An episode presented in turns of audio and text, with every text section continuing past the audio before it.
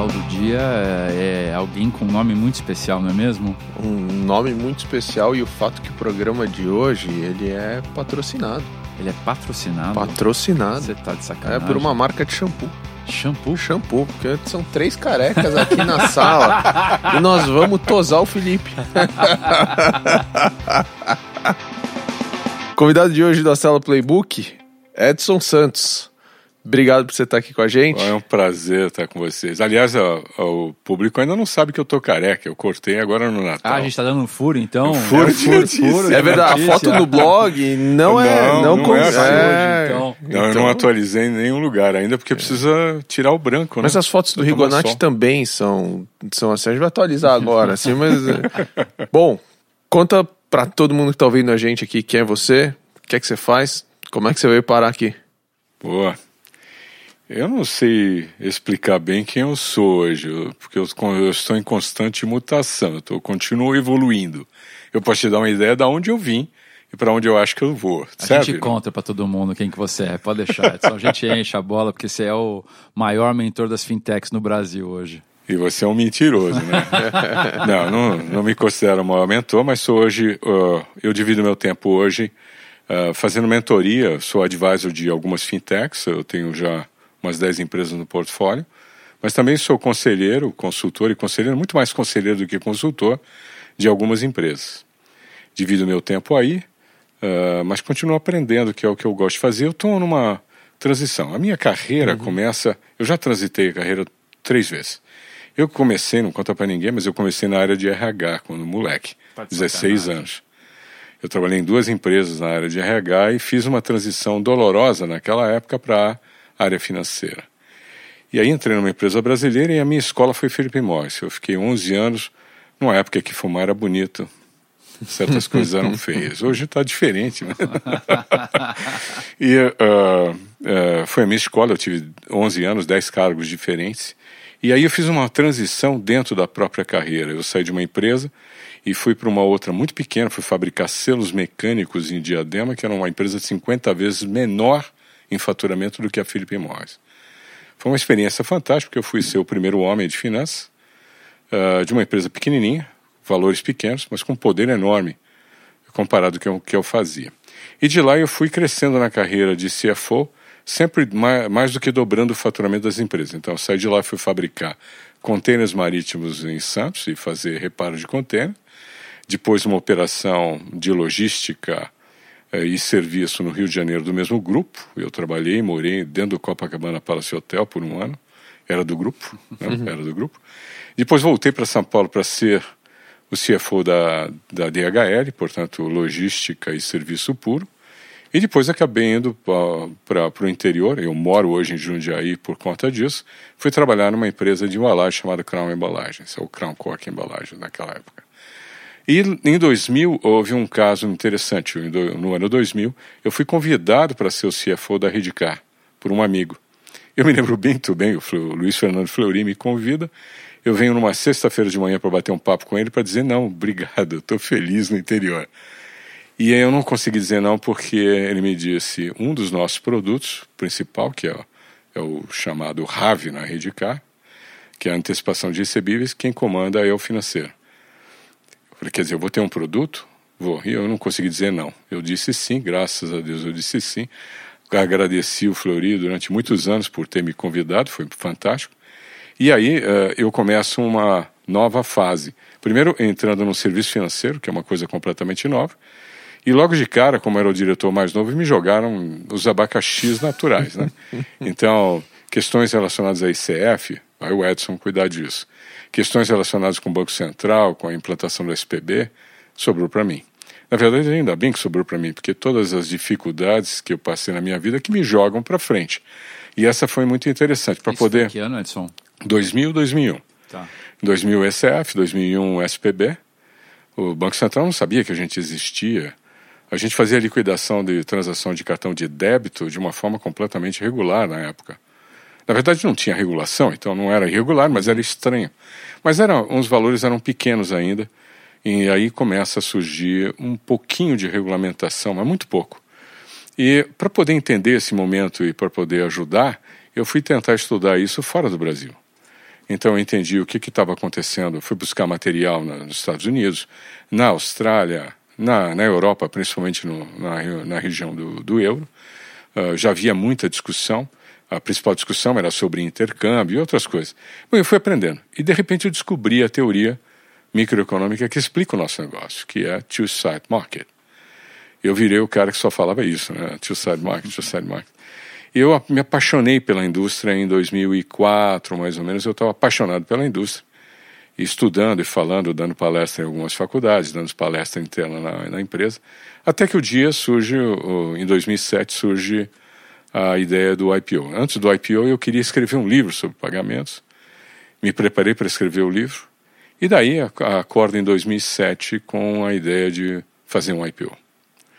E aí eu acho que estava no lugar certo, na hora certa, no momento certo. Eu era, o, naquela época, acho que o único diretor que falava fluentemente inglês, era o CFO, e já dava palestra sobre a indústria. E era uma novidade, né? Você sabe, a, Mastercard fez o seu IPO em 2006. A Redcar fez em 2007. Em 2008 foi a Visa, em 2009 foi a Cielo.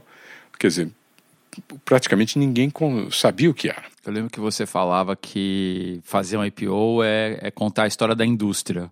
Duas coisas me chamam a atenção nessa tua frase. Um que é contar a história, né? É, a gente quando fala em IPO a gente pensa em número é, e você fala contar uma história e dois você fala contar a história da indústria, né? E não da empresa. Inclusive, você escreveu isso agora recentemente no teu diário de bordo, né? Que você publicou, que eu achei super legal. É, fala um pouco mais, é, o que, que é fazer um IPO? Veja, uh, é claro que a gente conta a história, a gente conta a indústria, mas do mesmo jeito que você analisa uma empresa, o tamanho do mercado e como esse mercado se comporta. Tá.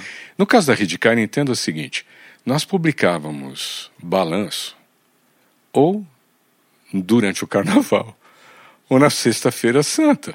Porque a gente não queria que ninguém lesse o resultado.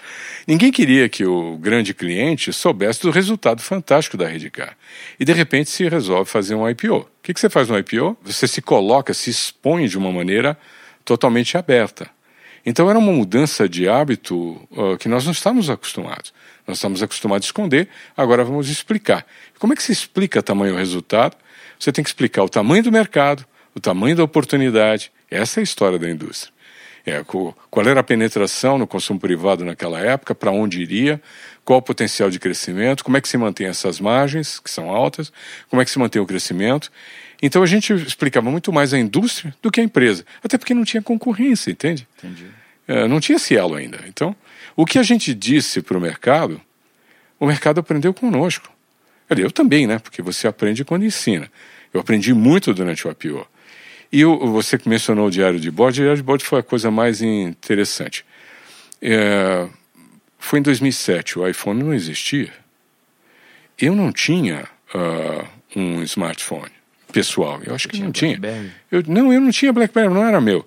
Eu tinha um Future Phone qualquer em 2007. Eu, eu acho que eu não tinha smartphone, não me lembro. Mas eu, uh, eu virei para o Alessandro Raposo, que era o CIO, eu disse, cara, nós precisamos ficar em comunicação com vocês.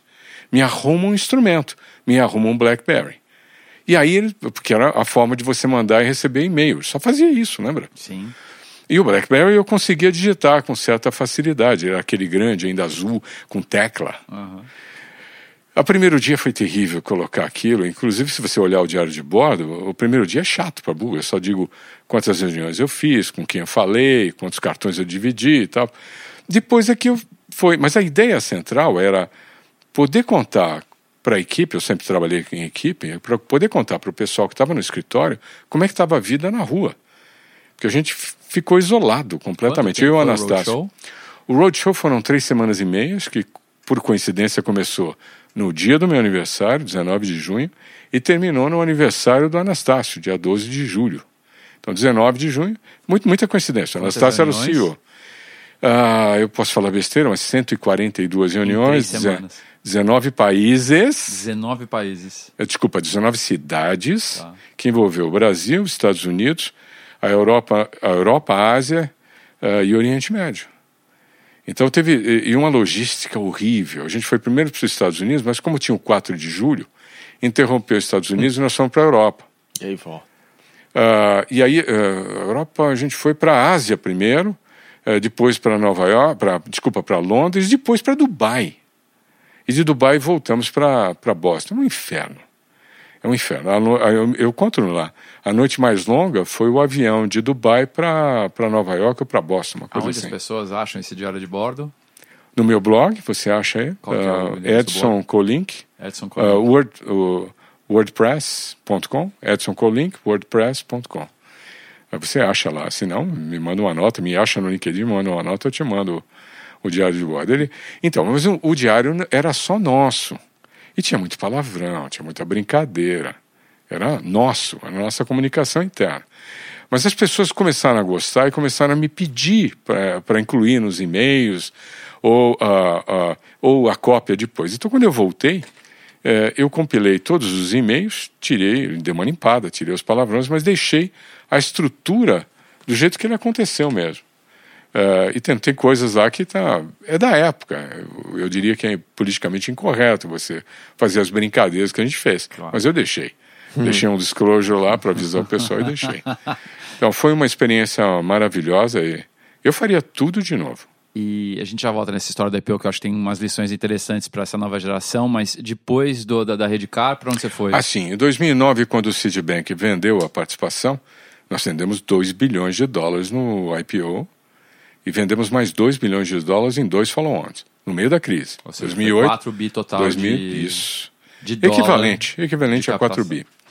E quando o Citibank vendeu, uh, já havia uma intenção da, uh, da diretoria, da, da diretoria, do conselho da companhia de fazer uma troca e eu saí.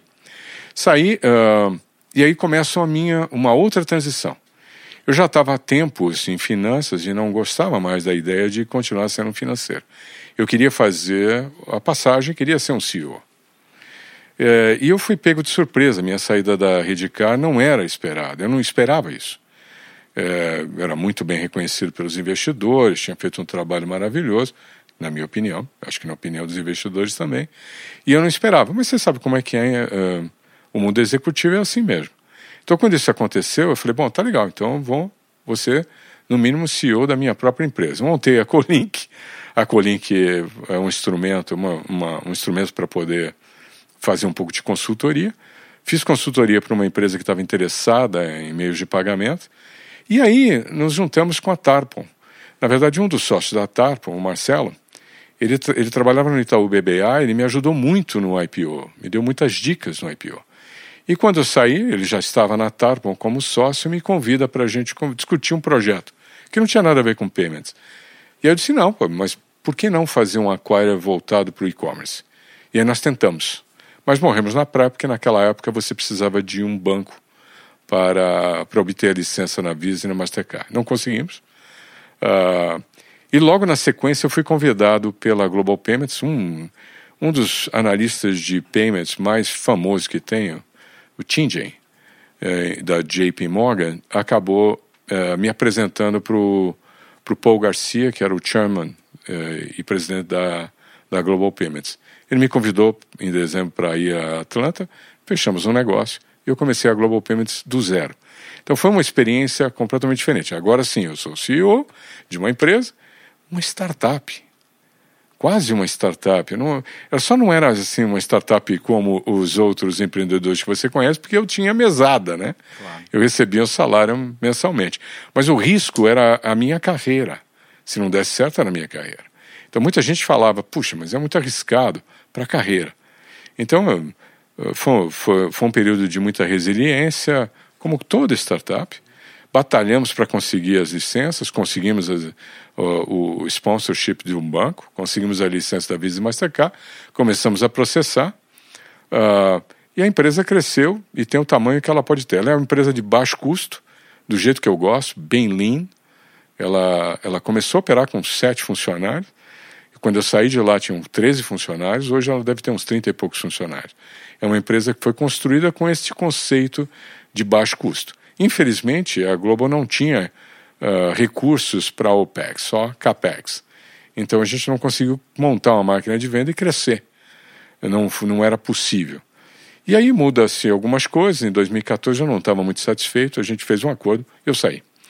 Eu saí em 2014, tinha um não compete de um ano, não podia trabalhar em outra empresa, mas aí começa uma outra transição, um começo de transição de carreira nova. Eh, durante o meu, meu período na Global Payments, eu ajudei algumas empresas, eu tinha interesse como Global, ajudei algumas empresas a se estabelecer na área. Então, ajudei empresas como a Zup, como a Listo, como a, a grandes empresas que foram, uhum. Uh, foram comercializadas ou foram investidas há pouco tempo. E, essa, eu fiz isso de maneira pro bônus.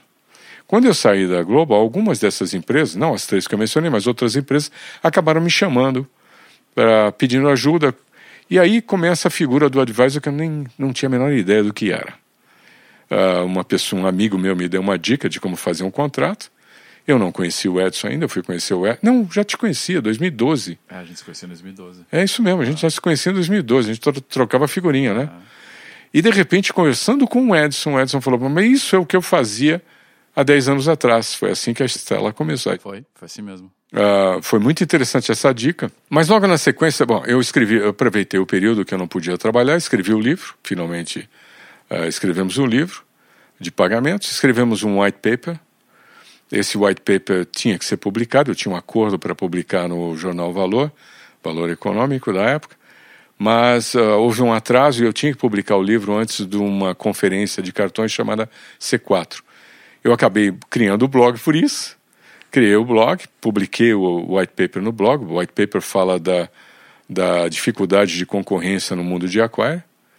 Esse white paper foi muito bem utilizado pela, pelos novos entrantes. Uh, nós entregamos o white paper para o Banco Central, entregamos para o CAD. O CAD e o Banco Central fizeram uma série de regulamentações em cima do meu white paper, de, do nosso, de certa forma, uh, que foi muito legal. Então a gente influenciou uh, muitas das coisas que aconteceram nesse setor por conta desse white paper. Um resumo do white paper está no, no, no livro. E aí eu recebo um convite para ir para First Data em 2015. Começa uma outra fase. Uh, eu fui, voltei para uma empresa americana. Eu sempre gostei de trabalhar em empresa americana e acabei ficando pouco tempo. Então, em fevereiro de 2017, eu saio da First Data. É, foi muito engraçado, uma empresa uh, que em 2015, por exemplo, juntou os 300 altos executivos do mundo inteiro numa reunião e eu falava para o meu chefe, mas ela vai ter que demitir 150, né? E dito feito, demitiu 100 depois. O ano seguinte fez a mesma coisa, depois fez a mesma coisa e eu fui um desses caras que saiu. Mas eu fiquei feliz de ter saído. E aí sim, eu comecei o que eu faço hoje. Decidi voltar para a escola, fui fazer um curso de inovação, uh, de fintechs e inovação, na, um, um desses cursos que a GV promove, com o Marcelo Bradas, que é um, um parceiro muito legal. Uh, conheci muita gente lá. Uh, escolhi algumas tecnologias que me interessam, como blockchain, como um, biometria, como autenticação e machine learning ou uh, inteligência artificial. Me aproximei de várias empresas, fui visitar vários centros de inovação, uh, fui, comecei a visitar muitas fintechs e aí começa uma nova jornada que é muitas vezes eu me oferecer, né? É, é, já aconteceu isso. Eu gosto eu chego... muito desse exemplo, Edson, porque assim, é, acho que você representa um, uma categoria de, de, de especialista muito significativo no ecossistema, né? Que é um cara que trabalhou durante muito tempo num, num setor, que tem um conhecimento profundo, está é, numa fase de vida que pode investir, né? Então você, além de advisor, é anjo, é investidor de fundos de venture capital com baita conhecimento, né? É, no teu caso, fintech, meio de pagamento. E, e, e, eu gosto muito disso como um ponto de partida para quem quer ser anjo, né? Porque você conhece demais o, o segmento onde você investe. Da tua perspectiva, do lugar que você está hoje, quais são as maiores oportunidades de investimento em fintech que você enxerga no Brasil? Ah, eu acho que tem algumas ideias que melhoram determinadas experiências do usuário. Então, ah. se eu falar em meios de pagamento, por exemplo, é, uma das fintechs que eu estou investindo, que eu, tô, que eu sou advisor, é o What's Money. É, é uma, um conceito completamente novo de você usar o novo, desculpa, uh, inovador, de você usar o mobile como forma de pagamento. Então, os meninos conseguiram colocar dentro de um celular tudo de um smartphone, tudo aquilo que você conhece no mundo físico, o POS, uh, o correspondente bancário, cash in, cash out e um monte de outras coisas no celular. Então, quando você encontra alguém fazendo não do mesmo, mas algo diferente, é o que me empolga. Tá. Eu acho, uh, uma das coisas que eu aprendi na vida é que sempre tem uma maneira mais simples, mais fácil, mais bonita, mais barata de fazer qualquer coisa. É, minha vida toda foi assim. Então, quando eu encontro alguém que tem algo nesse sentido, é aí que eu presto mais atenção. Eu acho que as oportunidades estão em fazer as coisas diferentes, não fazer o mesmo do mesmo. E aí você. Uh, minha atuação na área bancária não é tão forte. Eu conheço muito pouco, mas em meios de pagamento tem muita coisa interessante que você pode melhorar. Ou seja, você acha que é um mercado que dá para explorar ainda mais? Dá para explorar ainda mais. Por dar um exemplo. de Stone, PagSeguro, você acha que tem mais ainda para acontecer? Tem. Vamos falar dessas duas, por exemplo? Uh, eu, eu, já disse isso várias vezes, nunca disse num, numa plateia tão grande como a sua, mas veja, uh, o mercado de Acquire abriu em 2010, certo? certo. Julho de 2010. Existiam duas empresas. Três. A GetNet já estava começando. 2014 não tinha mais do que sete. Só agora é que nós tivemos a última notícia, vai, a, a Wirecard deve ser a 16 Só agora. Nos últimos três anos aqui apareceram novas empresas para valer. Uh, durante esse período todo, o que fez os incumbentes? Nada. Não, eles fizeram alguma. Nada, nada. Mudaram alguma coisa? Não. Não mudaram absolutamente nada. Cielo Rede tiveram tempo, dinheiro, margem, distribuição, gente, experiência, you name it. Tudo. E não fizeram nada que mudasse o serviço. Não tem inovação. Eles podem dizer que fizeram isso, o Leo. O Leo é hardware. Você já viu inovação em hardware? Leo é hardware, não é inovação. Então, ó, quem veio depois também não fez nada. A Global Payments não fez nada de novo, a First não fez nada de novo. Todo mundo concorreu em preço. Agora começou a mudança. Vem a, a PagSeguro e atende um mercado que não era atendido antes. Eram principalmente mercados de não bancarizados, que não têm conta bancária, portanto, dificilmente vão ter uma conta numa Cielo, e que têm necessidades diferentes. Então você empacota um serviço financeiro junto com o pagamento, isso é diferente, certo? Vem a Stone. A Stone ainda ninguém prestou atenção direito, mas a Stone uh, e o grupo econômico acabou adquirindo participação em diversas empresas de tecnologia. Uhum. Essas empresas pretendem servir quem? O varejo.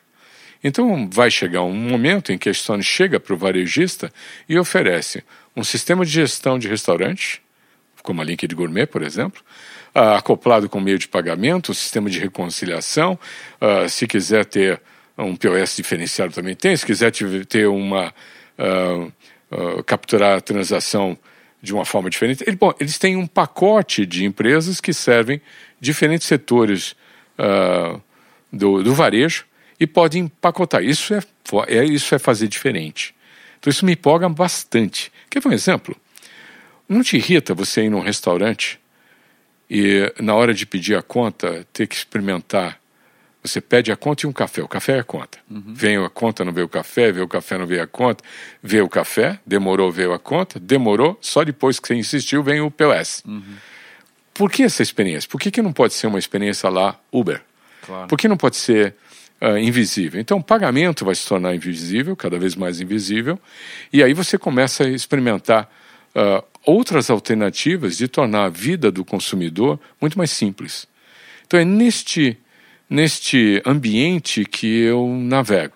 Mas eu não estou só com, com fintechs e startups. Eu estou com uma startup de um, uma empresa chamada Physio Health, que na verdade é, uma ideia eh, de, de entre um, uma academia uhum. e uma, uh, uma clínica é alguma coisa no meio do caminho, algo que a gente está montando do zero.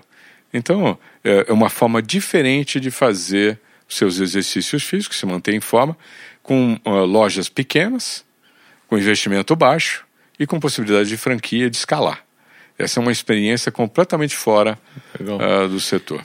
Edson, deixa eu te perguntar um pouco, assim, falar um pouco sobre IPO em geral, né? A tua experiência é uma experiência importante que reflete até um momento muito vibrante ali do, do país, ali, a onda toda que aconteceu não, não só no setor de pagamentos e tal. E o Brasil ainda não, não tem um, um, uma atividade em tech de IPOs. O único caso de, de uma startup mesmo, acho que é IdeiasNet, né? Uhum. E não vale.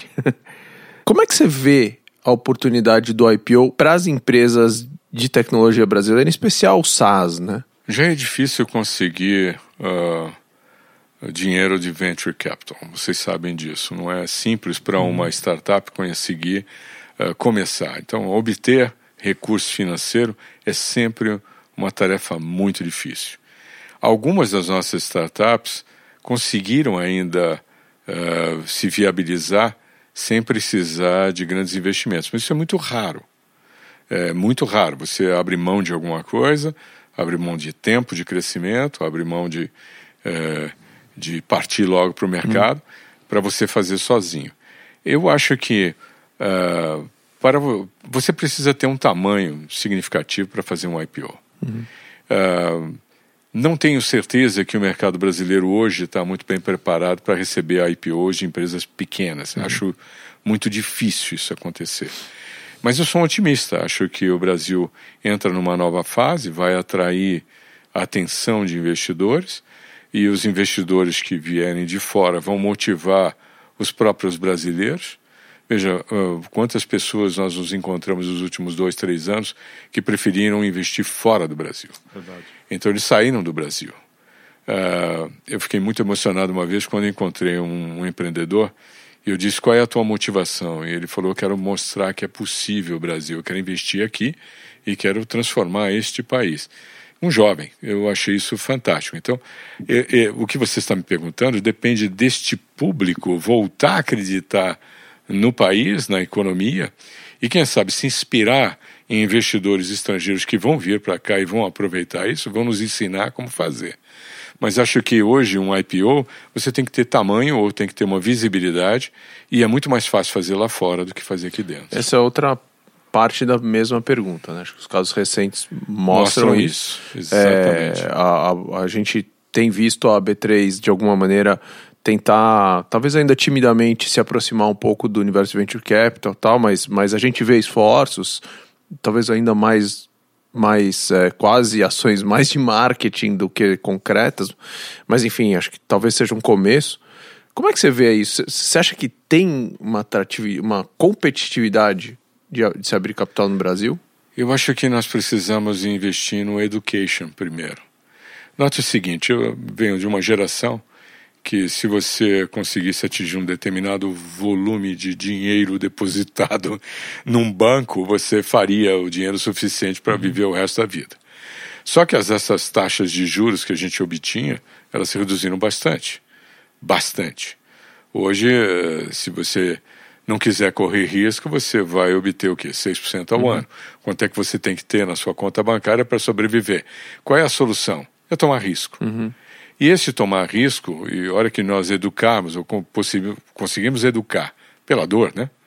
Uh, o, este investidor que não quer correr risco, de começar a separar parte da sua carteira e investir em small caps, de repente nós temos um mercado de small caps possíveis, em que ele mesmo é cliente do próprio, uhum. né, uma empresa de crédito, uma fintech de crédito, tem os seus clientes lá e que gostariam de pegar parte da sua reserva, melhorar a sua rentabilidade e buscar investimentos desse tipo num ambiente mais seguro, numa, numa B3, por exemplo, em que um, mercado, um novo mercado, alguma coisa que dê a ele mais segurança do que simplesmente tentar buscar, como anjo, uma empresa onde investir. Uhum. Veja, é, é muito difícil, né?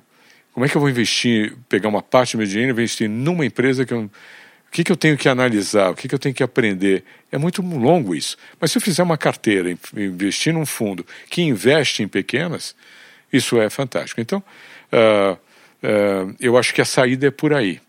Eu não sei quanto tempo leva, mas em, é uma combinação de education, uh, tomar um pouco mais de risco para poder melhorar a sua rentabilidade, fazer sua vida, e oportunidades que devem surgir. Como dica de investimento, né? É, o que, que você recomenda para quem quer investir nesse segmento, para quem quer investir em startup, para quem quer investir em fundo, por onde começar, como fazer? Ah, eu iria para um fundo de VC. Como fui para a Stella, como estou na Confrapar. É, eu acho que são Uh, são coisas muito diferentes, não dá para comparar. Tem vários tipos de fundos diferentes, mas são fundos que investem em early stage, alguns, alguns fundos investem em empresas que já têm um faturamento mais elevado, outros preferem uh, investimentos em empresas que estão tá começando de fato, anjo, porque é, o, o, risco é maior, mas você tem um, uma recompensa maior. Eu acho que o, o indivíduo que pretende melhorar a sua rentabilidade, fazer seu pegar o seu pé de meio, fazer sua rentabilidade para garantir o seu futuro, ele tem que tomar um pouco de risco e ele deveria se associar uh, a esses fundos e aprender com eles. E Foi é que, o que eu fiz. E não? como é que hoje você gera oportunidade de investimentos direto das coisas que você faz diretamente nas startups? Olha, Elas vêm uh, até você, você vai atrás delas? uma e outra, as duas coisas, na verdade. Uh, uma vez, em algumas oportunidades, o indivíduo me mostra o que está fazendo, algum colega mostra o que está fazendo, eu falo, oh, não sei como é que vai ser, mas eu quero ser seu sócio te vira aí, eu quero ser seu sócio. Eu imponho, eu brigo, eu vou atrás, eu mordo e tal. E tem outras que não, me convidam. Eu já recebi convites diretamente para ajudar, indicação de alguém. Às vezes o, o, empreendedor fica um pouco desconfiado. Por que, que eu vou te dar um pedaço da minha empresa? Ah, às vezes o, não dá certo. Você sabe disso. Às vezes não dá certo, às vezes até por arrogância é, talvez eu esteja exagerando, nem todo empreendedor é arrogante, mas tem empreendedor que tem uma certa arrogância, ele tem um advisor e não usa o advisor, ou usa mal o advisor. E tem uma coisa que eu aprendi com um professor de golfe. Você não precisa, é, e, como executivo, você entra numa startup, você tem uma noção do que, que ele tem que fazer. E até algumas coisas que não estão certas. Mas se você tentar corrigir tudo, você vai incomodar demais a vida do empreendedor. Você não vai ajudar em nada. É, porque tem certas coisas que vão ter que estar errado até você ter chance de estar certo. Uhum. E o, o, empreendedor tem que ter a liberdade, porque ele é o empreendedor, é ele que está tomando o maior risco. E eu respeito muito as ideias do empreendedor. Eu sempre digo: tudo que eu falar é para adicionar, mas você é que tem que dar a última palavra. A última palavra é sua. É? Então, esse é o papel do advisor. Então, na hora que eu vou uh, trabalhar com eles, eu procuro uh, um. Como o meu professor de golfe, ele corrige o meu mão direita, ou o grip, mas não corrige o grip, a postura, o, o backswing, o follow-through, tudo ao mesmo tempo. Eu vou ele... falava que não dá para tirar todas as bernas da vaca que ela morre, né? Então tira uma por vez. Uma por vez, exatamente isso. Então, ó, nós precisamos ó, buscar investidor, então vamos trabalhar neste ponto. Nós precisamos melhorar o crescimento, vamos trabalhar a máquina de venda. Então eu tento ajudar desta maneira. Legal. Mas, por exemplo, uma, da, uma das dificuldades, eu estou experimentando, na linha do que vocês me perguntaram, eu estou experimentando a montagem de um sindicato. Uh, nós pegamos uma, uma das empresas do, do portfólio, a Bold Finance, é um projeto muito legal, muito interessante de antecipação de aluguéis uh, tem uma demanda forte, tem um mercado interessante. Ela é muito mais uma FIM do que uma tech. Ela vai ser uma fintech no futuro, já combinamos isso, mas ela é uma FIM. E ela tem um propósito e tem uma capacidade de entregar resultado interessante. Mas é difícil você trazer o primeiro investidor. Nós já temos um fundo aprovando a, o investimento na segunda rodada, porque ele precisa, porque a tese dele depende de, uma, de, um, de ter um determinado tamanho, você sabe disso. Então, nesse caso, o que nós estamos tentando fazer? Nós pegamos uma, uma empresa de tecnologia chamada Interactive, ela está fazendo uma plataforma para a gente poder escalar o crescimento da Bold Finance e topou liderar uh, um sindicato. Então a gente está convidando pessoas físicas que queiram comprar cotas. Que legal. De 100 mil reais, por exemplo, para juntar um milhão e meio, porque é um, um CIDS, né? Sim. Uh, um anjo um milhão e meio para poder tocar a empresa para rodar. É muito Legal. interessante. Vamos ver se é, a gente está batalhando para conseguir isso. Acho que a gente já, já atraiu a atenção de muita gente e devemos ter umas rodadas de conversa nas próximas duas, três semanas para fechar isso. Vamos lá, ping-pong? Ping-pong. Vamos lá. Então, boa. Edson, o que, que você está lendo? uh, um livro de golfe, uh, The Inner Game of Golf. É um muito legal. Você sabe que o golfe é o esporte mais evoluído do mundo. É mesmo? É? É, porque é o único esporte que você consegue jogar com um campeão. Eu, uh, se você joga é bem tênis, você é. não consegue jogar tênis com um campeão mundial. Claro. Mas eu saio, eu poderia sair com, com o Tiger Woods no campo sem problema nenhum, porque nós temos handicaps. Então o handicap faz a diferença e a gente pode jogar. É o único esporte em que você conta as suas tacadas, você é o seu juiz e ele é muito ético. Então muita gente usa o golfe antes de fechar negócio. Para ver se o cara é ético. Como é que o sujeito é? é muito legal o comportamento dele no campo. Outra coisa interessante é que você caminha junto com. Não, não posso dizer que tem o seu oponente. O oponente é você mesmo. Uhum. Você joga contra o seu handicap. Uhum. E ele joga contra o handicap dele. Então, o único esporte em que quando você faz uma tacada fantástica, todo mundo vem te cumprimentar.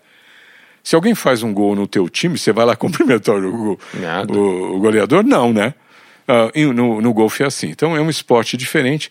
E o motivo de eu entrar principalmente para o golfe, porque é uma forma de você melhorar você mesmo. Quando você joga contra o seu handicap, você melhora você mesmo. Uma partida de golfe é parecida com a vida. Cada buraco você uma hora está por cima, outra hora está por baixo. E é uma onda interessante. então, o Inner Game of Golf ensina você como jogar isso mentalmente. Legal. Quem te influenciou? Ah, muita gente. É. Mas eu tive muita gente. Todas as pessoas com quem eu trabalhei, sejam chefes, funcionários, colegas, eu sempre extraí o máximo de de todo mundo e muita gente me ajudou. Mas eu tive alguns influenciadores vitais, fatais. Meu pai, meu pai me ensinou, eu só descobri aos 42 anos, foi ele que me ensinou isso. Eu perdi meu pai quando eu tinha 19 anos, mas eu, eu num acidente. Mas o meu pai me ensinou muito sobre processo. Impressionante o que ele me ensinou sobre processo. Desde que vem talvez essa frase de que sempre tem uma maneira mais simples, mais fácil, mais bonita e mais barata, agradável de fazer qualquer coisa. Eu tive um influenciador fantástico que foi o professor Celso Antunes. Vocês devem ter estudado com o livro dele. Uhum. Eu tive a felicidade de ter tido aula com ele na faculdade.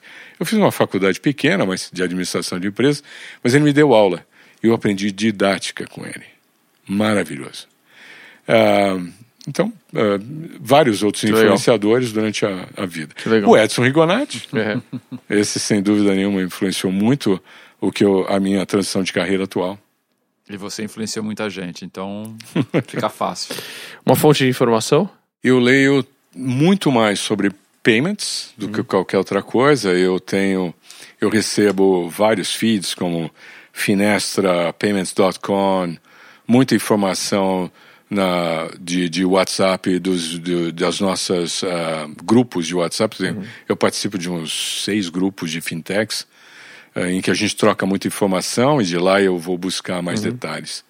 Basicamente isso. Um ritual de trabalho que você não abre mão? Cara, eu fiquei. Eh, eu sou um planejador nato, sempre planejei tudo na minha vida.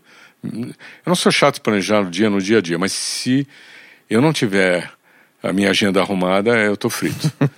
então, esse é o meu ritual de trabalho. Eu sou digital, 100% digital hoje. Uma ferramenta de trabalho indispensável. Bom, eu não posso ficar sem meu notebook, meu celular e meu iPad, mas dentro deles, para acessar, sem dúvida, meu calendário, uh, meu e-mail, meu WhatsApp e, e, tudo que tem na internet de informação e valor, e valor para mim. Legal. Edson, nessa tua trajetória, certamente você recebeu de alguém ou mesmo desenvolveu um aprendizado de negócios que toda hora você deve estar repetindo e passando isso para frente. Que aprendizado é esse? Sempre existe uma maneira melhor, mais simples, mais fácil, mais barata, mais bonita de fazer qualquer coisa. Isso significa, isso é a essência da evolução. Então, eu aprendi que eu tenho que evoluir, melhorar como pessoa, como ser humano, como, como profissional, Uh, e eu uso esse, esse tema não só para mim, mas para todo mundo. Todo mundo que eu encontro, eu acabo passando isso. Maravilha, vamos fazer coisas mais simples. mais simples, mais baratas, melhores, mais bonitas. Sempre existirá uma maneira de fazer melhor, mais simples, mais barata, mais fácil. E mais, e mais rápido bonita. também. E mais rápido. Boa, famoso Tenex. Super obrigado. Valeu, mestre. Obrigado, Foi um prazer eu. Contar com Foi um prazer aqui. conversar com vocês. Foi divertido. Obrigado. Você ouviu o Astela Playbook, podcast da Astela. Você encontra esse e um monte de outros episódios procurando em qualquer plataforma de podcasts. Acesse lá iTunes, Spotify, Google, onde você preferir, é só procurar Astela Playbook que você acha a gente. Obrigado por estar ouvindo e até a próxima.